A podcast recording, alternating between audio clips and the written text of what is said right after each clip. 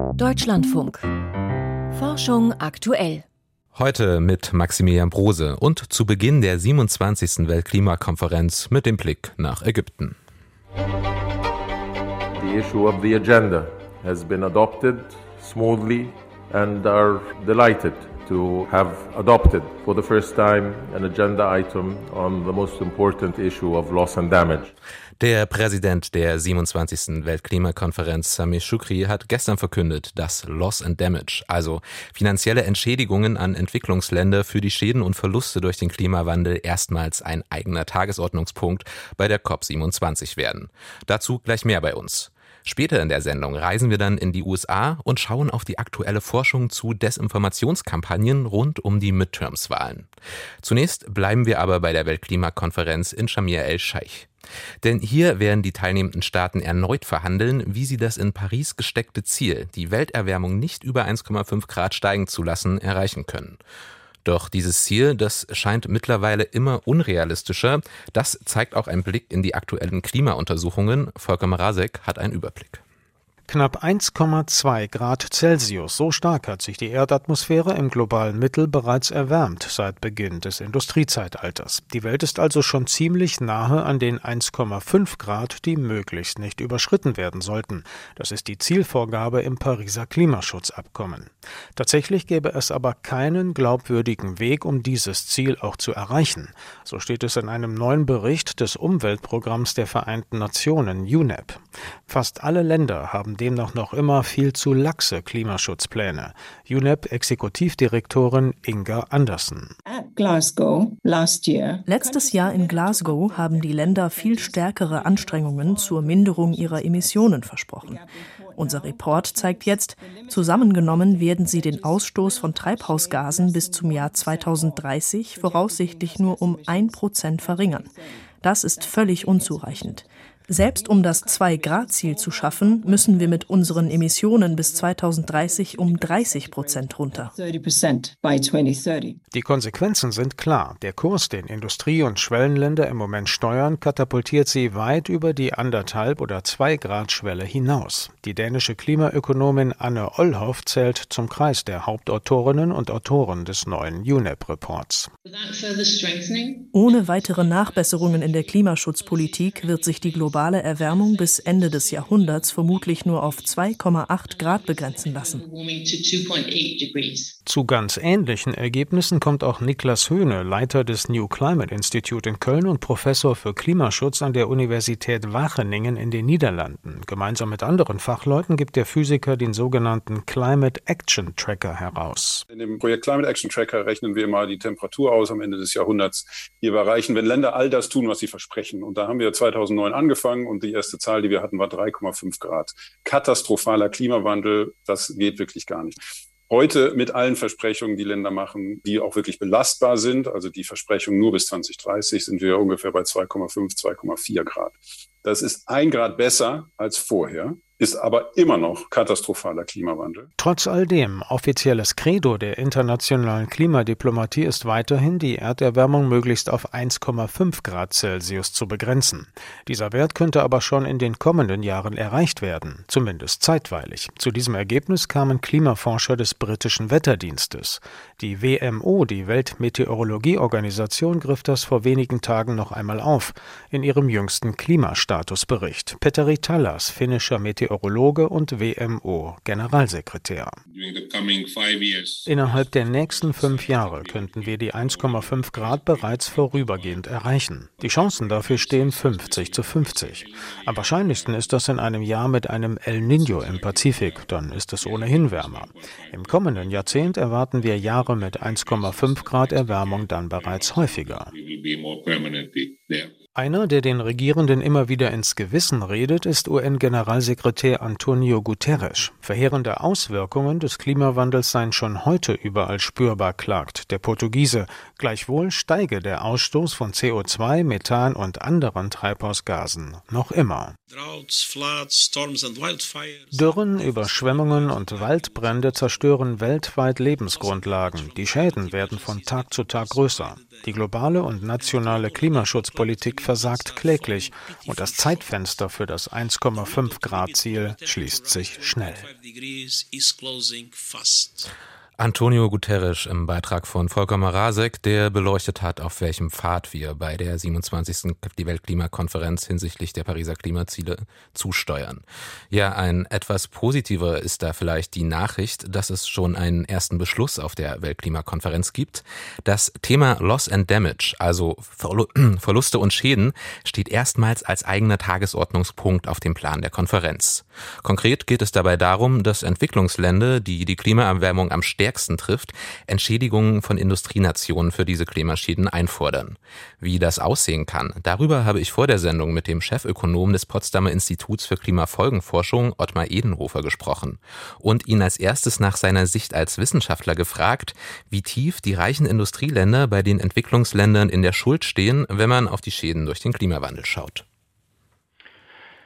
Ja, wenn man auf die Schäden des Klimawandels schaut, dann sehen wir, dass also jetzt äh, vor allem schon die Extremereignisse zunehmen und zwar nicht nur die Häufigkeit der Extremereignisse, sondern die werden auch intensiver. Das heißt, auch die Schäden steigen. Das ist ja jetzt nur erstmal die aktuelle Situation, aber wenn die globale Mitteltemperatur weiter steigt, vielleicht äh, auf zwei Grad oder drei Grad, dann werden die Schäden entsprechend stärker zunehmen. Es ist natürlich schwer, diese Schäden zu quantifizieren, aber dazu gibt es in der Tat einige ökonomische Untersuchungen, die herauszufinden versuchen, was heute die Schäden einer Tonne CO2 sind und was eben dann in einigen Jahrzehnten die Schäden einer Tonne CO2 sind. Und können Sie einen kleinen Ausblick geben, was diese Untersuchungen sagen? Naja, man würde sagen, dass heute eine Tonne CO2 in etwa so 100 Dollar Schaden verursacht. Und wenn wir dann in der Mitte des Jahrhunderts schauen, dann könnten das durchaus bis zu 800 äh, Dollar pro Tonne CO2 sein. Das ist also dann schon ein ziemlich gewaltiger Anstieg. Natürlich muss man solche Zahlen immer mit einer gewissen Vorsicht äh, genießen, aber es zeigt, dass natürlich in den Schwellen- und Entwicklungsländern die Schäden in den nächsten Dekaden dramatisch zunehmen werden. Und es war ja auch schon 1991 so, dass ja die Gruppe der kleinen Inselstaaten eine Versicherung für die Folgen des Klimawandels gefordert hat. Warum ja haben wir bis heute keinen wirksamen Mechanismus als Entschädigung für die Klimaschäden? Das hat mehrere Gründe. Ein Grund ist, dass man sich im Kern nicht ganz darauf einigen kann, ob man jetzt über die künftigen Schäden spricht oder ob man auch Kompensation dafür verlangt, dass die Industrieländer schon so viele CO2-Emissionen in der Atmosphäre akkumuliert haben. Also es geht um, das, um die Frage Vergangenheit und Zukunft. Und die zweite Frage ist eben, die Vereinigten Staaten haben ein sehr striktes und auch ein sehr ambitioniertes Haftungsrecht. Und die wollen sich nicht juristisch darauf verpflichten lassen, dass sie für Klimaschäden haften. Deswegen ist ja so ein Kompromissvorschlag etwa Deutschlands, dass man einen Rettungsschirm macht, also so eine Art Versicherung und wenn die Schäden eintreten, dass dann das Geld bereitsteht, um dann die Infrastruktur wieder aufzubauen und auch Leute zu unterstützen. Das ist ein ziemlich haariges Thema, denn würden die Industriestaaten tatsächlich für die Schäden einstehen müssen, dann heißt das ja auch, dass die Tonne CO2 für sie immer teurer wird und damit wird auch der Druck entstehen, dass sie dann eben tatsächlich äh, die Emissionen reduzieren. Und die 100 Milliarden Euro, die 2009 in Kopenhagen beschlossen wurden, ähm, eben für Entwicklungsländer, dass sie Klimaschutzmechanismen aufbauen, das ging dann der Staatengemeinschaft leichter von der Hand? Ja, die 100 Milliarden, die waren ja zunächst mal äh, anders aufgestellt. Da ging es ja im Kern um eine Finanzierung der grünen Transformation. Das war über den Green Climate Fund und selbst diese 100 Milliarden liegen ja nicht auf dem Tisch. Äh, was das Vertrauen der Schwellen- und Entwicklungsländer erheblich vermindert hat. Also die 100 Milliarden waren eigentlich eine Finanzierung der Transformation, aber bei Loss und Damage, also bei Verlust und Schäden, da geht es dann tatsächlich darum, für die Klimaschäden einzustehen und am Ende des Tages natürlich auch für die dann zu haften. Seit wann spielen denn diese Loss and Damage, also ja die letztendlich die ökonomischen Folgen des Klimawandels in der in der Klimawissenschaft eine größere Rolle? Also die waren eigentlich immer im Zentrum der Debatte. Und es gibt ja hier eine, eine, Metrik, die heißt Social Cost of Carbon. Das heißt, da versucht man also genau herauszufinden, was, was sind die Schäden, die eine Tonne CO2 verursacht. In den USA ist das sogar äh, rechtlich bindend. Äh, Joe Biden hat jetzt diese Social Costs of Carbon neu berechnen lassen, wo es also darum geht, ein Gefühl dafür zu kriegen, wie die Schäden sich da um den Globus herum verteilen. Also das ist eine, eine Metrik, die schon seit langem gilt. Aber was Neues ist, dass man diese Metrik dann tatsächlich auf internationaler Ebene nutzt, um daraus eben Ansprüche an Kompensation und an Versicherungsleistungen äh, abzuleiten. Ich meine, warum die Staaten da so große Schwierigkeiten haben, das zu akzeptieren, kann man ja leicht erkennen. Denn warum haben sie so viel Angst davor? Die Staaten der Welt haben ja bislang die Verpflichtungen, die sie freiwillig auf den Tisch gelegt haben, bisher noch gar nicht implementiert. Das heißt also, im Kern krankt diese Konferenz auch in Sharm el-Sheikh und auch die Vorgängerkonferenzen daran, dass die Staaten zu wenig auf den Tisch gelegt haben und was sie auf den Tisch gelegt haben, haben sie nicht umgesetzt. Wenn die jetzt natürlich dann damit konfrontiert sind, dass sie auch noch für die Schäden aufkommen müssen, äh, dann wäre das für sie ein unglaubliches Druckmittel, das da ausgeübt werden und da versuchen sie sich natürlich davon zu entlasten. Und das ist im Kern das Problem dieser Klimakonferenzen, dass die Zusagen offenbar nicht ehrlich genug gemeint sind. Aber wäre so ein rechtlich bindender Entschädigungsmechanismus der, der einzige Weg für einen wirkungsvollen Entschädigungsmechanismus oder wie müsste der wirklich aussehen, damit man ja die Entwicklungsländer adäquat entschädigt für ihre Folgen? Das Kernproblem, das Kernproblem in internationalen Verhandlungen ist ja, dass alles nur freiwillig geht. Also es müssen ja alle Staaten zustimmen. Und wir haben ja keine, äh, keine Weltregierung, die äh, rechtlich äh, Gesetze, die Einhaltung von Gesetzen erzwingen kann. Ähm, äh, und das ist das Kernproblem. Also es geht immer nur über Freiwilligkeit. Und Freiwilligkeit heißt, es müssen alle zustimmen und es werden nur alle zustimmen, wenn alle dabei gewinnen letztlich. Und das ist so ein bisschen die, die, die, die Kernherausforderung der internationalen Kooperation. Und deswegen glaube ich, ist es ein Fehler, wenn man zu sehr darauf pocht, was moralisch und rechtlich akzeptabel ist innerhalb eines Nationalstaates und das dann überträgt auf die internationale Ebene. Denn auf internationaler Ebene ist aus meiner Sicht notwendig und wichtig, dass wir kooperieren können. Und Kooperation heißt, globale Kooperation heißt natürlich, dass wir letztlich die Schäden des Klimawandels schrittweise einpreisen müssen. Und deswegen wird es nur dadurch funktionieren, dass äh, zunächst mal sowas eingeführt wird wie CO2-Preise und solche Versicherungslösungen, wie es jetzt von Deutschland vorgeschlagen wird. Das scheint mir ist das Maximum, was man im Augenblick erreichen kann. Und wird dieses Maximum ausreichen, um ähm, die Entwicklungsländer adäquat zu entschädigen? Das ist die Frage, was man da unter adäquater Entschädigung versteht. Also ich denke, dass äh, am Ende des Tages muss es darauf hinauslaufen, aber das wird sicherlich jetzt die ersten Forderungen der Entwicklungsländer nach, nach Kompensation sicherlich nicht in vollem Umfang erfüllen können. Das sagt Ottmar Ehrenhofer, Chefökonom vom Potsdamer Institut für Klimafolgenforschung über Entschädigungsforderungen auf der Weltklimakonferenz. Das ganze Interview, das können Sie als Podcast in der DLF Audiothek nachhören oder überall da, wo es Podcasts gibt. Und jetzt in die USA. Obwohl Joe Biden hier aktuell nicht auf dem Wahlzettel steht, stehen viele seiner demokratischen Gesetzesvorhaben bei den Midterm-Wahlen morgen auf dem Spiel. Denn sowohl der Senat als auch das Repräsentantenhaus werden gewählt. In denen haben die Demokraten bisher noch eine knappe Mehrheit.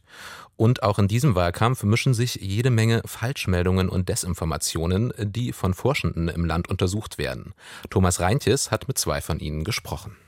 Die Wählerinnen und Wähler in den USA sind inzwischen mit Desinformation vertraut. Das macht sie allerdings nicht weniger anfällig dafür, den bewusst gestreuten, irreführenden Meldungen Glauben zu schenken. Im Gegenteil. The conspiracy theories die Verschwörungstheorien, die Fehlinformation, Desinformation und auch einfach irreführende Informationen sind in vielen Kreisen so tief verankert, dass eine neue Behauptung schnell aufgenommen wird, sagt Stephen Prochaska von der Election Integrity Partnership an der University of Washington. Seine Kollegin Laura Putnam, Co-Leiterin des Pitt Information Labs an der Universität Pittsburgh, erklärt das Phänomen so. Es hat sich ein Ökosystem entwickelt, in dem es immer billiger und einfacher wird, den Kreislauf zwischen Misstrauen und Fehlinformation zu nähren und von ihm zu profitieren.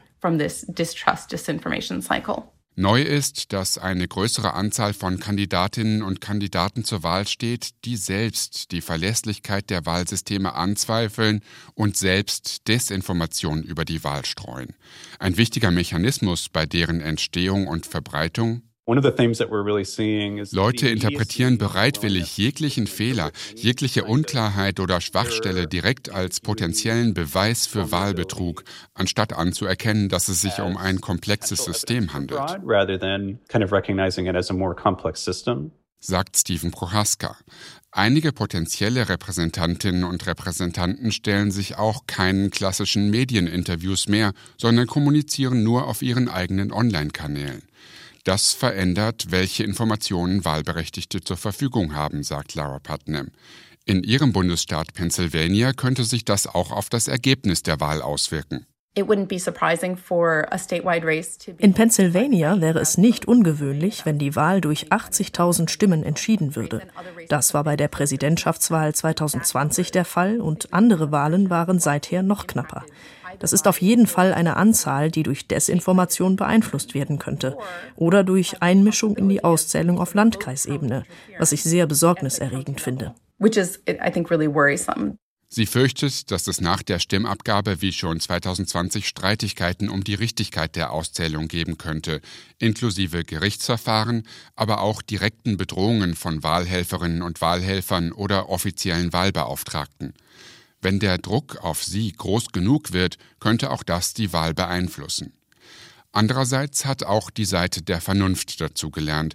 Falschinformationen werden heute nicht mehr so oft unwidersprochen stehen gelassen oder ignoriert, etwa weil es nur um eine Kleinigkeit geht, sagt die Historikerin Lara Putnam. Medien und Institutionen kontern Desinformation inzwischen schneller.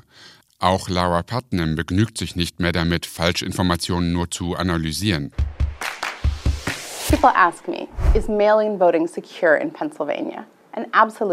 Sie bekämpft Desinformationen mit kurzen YouTube-Videos, in denen sie beispielsweise erklärt, durch welche Mechanismen Briefwahl abgesichert ist. Pennsylvania has multiple safeguards in place to ensure complete and accurate count of the mail-in ballots. Die Professorin versteht das als Teil ihrer Aufgabe. Ob eine Gesellschaft durch eine hochpolarisierte Phase gehen kann, ohne dass die Demokratie erodiert, hängt von zivilgesellschaftlichen Akteuren ab, also Geschäftsleuten, Veteranen, Kirchen, Institutionen wie Universitäten. Wir wollen als Teil dieser Koalition für Demokratie das Vertrauen in vertrauenswürdige Institutionen wieder aufbauen. Auch Stephen Prohaska engagiert sich dafür. Dennoch zweifelt er, ob das Vertrauen wieder aufgebaut werden kann. Es mangelt ihm an einem überzeugenden Lösungsansatz.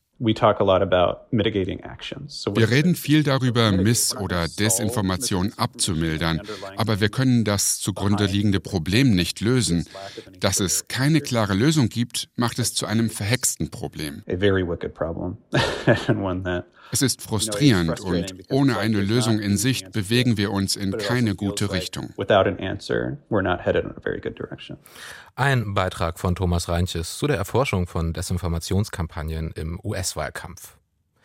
Eine Bevölkerungsexplosion kostete Madagaskars Megafauna das Leben. Das ist die erste Meldung aus der Wissenschaft heute von und mit Annike Meyer. Vor rund 1000 Jahren gab es auf Madagaskar viele verschiedene große Tiere wie Elefantenvögel, Riesenlemuren oder Nilpferde. Warum sie ausgestorben ist, ist nicht eindeutig geklärt. Eine gängige Annahme ist, dass die Besiedlung der Insel durch Menschen ausschlaggebend war. Doch nun liefert eine aktuelle Studie neue Daten, die nahelegen, dass nicht die Besiedlung per se das Problem war. Vielmehr hätte eine Kombination aus Bevölkerungswachstum und Veränderung im Lebensstil das Aussterben der Tiere eingeläutet. Zu dem Schluss kommt ein internationales Team im Fachmagazin Current Biology. Die Forschenden benutzten DNA-Proben, um Rückschlüsse auf die ursprüngliche Herkunft und demografische Veränderung in der madagassischen Bevölkerung zu ziehen. Ihre Ergebnisse sprechen dafür, dass die Insel in zwei Wellen bevölkert wurde. Die Vermischung der zwei Gruppen vor rund 1000 Jahren habe dann zu einem Kulturwandel und gleichzeitigen Bevölkerungswachstum geführt. Smartphones könnten helfen, die Stabilität von Brücken zu überwachen. Wie das funktioniert, beschreibt eine Gruppe von Forschern im Fachmagazin Communications Engineering. Das Team benutzte die Beschleunigungssensoren, die in Smartphones standardmäßig verbaut sind. Damit haben sie Vibrationen gemessen, die entstehen, wenn man mit einem Auto über eine Brücke fährt. Als Testbrücke diente dafür die Golden Gate Bridge in San Francisco. Um zu kontrollieren, ob die Handys das Zittern der Brücke zuverlässig erfassten, verglichen sie die Daten mit Messungen von 240 Sensoren, die extra dafür drei Monate lang an der Brücke installiert waren. Die Auswertung zeigte, weniger als 100 Autofahrten mit aktivem Smartphone reichten, um die Schwingung bis auf drei Prozent genau zu bestimmen. Auch eine Vergleichsmessung bei einer kürzeren Stahlbetonbrücke war erfolgreich. Ein Forscherteam hat in Kolumbien zwei neue Giftschlangen entdeckt. Sie gehören der Gattung der Krötenkopfpflanzenottern an. Die beiden neuen Schlangen Botrocophias myringe und Botrocophias tulitoi waren bisher nicht als eigenständige Arten erkannt worden. Das gelang jetzt durch eine Kombination aus morphologischer und genetischer Analyse. Beschrieben wurden die Funde im Fachmagazin Vertebrate Zoology. Die Entdeckung der neuen Arten ist nicht nur zoologisch interessant. Bei der Behandlung von Schlangenbissen ist es wichtig, die Art richtig zu identifizieren, um das passende Gegengift herzustellen. Hochprozessierte Lebensmittel tragen zu 10 Prozent der vorzeitigen Todesfälle in Brasilien bei. Zu den hochprozessierten Lebensmitteln oder Convenience Foods gehören zum Beispiel Fertiggerichte, Chips, aber auch Fruchtjoghurts oder Frühstückscerealien. Sie schmecken gut, sind aber ziemlich ungesund. Wie ungesund genau, zeigte eine Modellierungsstudie im American Journal of Preventive Medicine am Beispiel Brasiliens. Das Forschungsteam wertete die Daten einer nationalen Befragung zur Ernährung in Brasilien aus und kombinierte sie mit Statistiken zu vorzeitigen Todesfällen.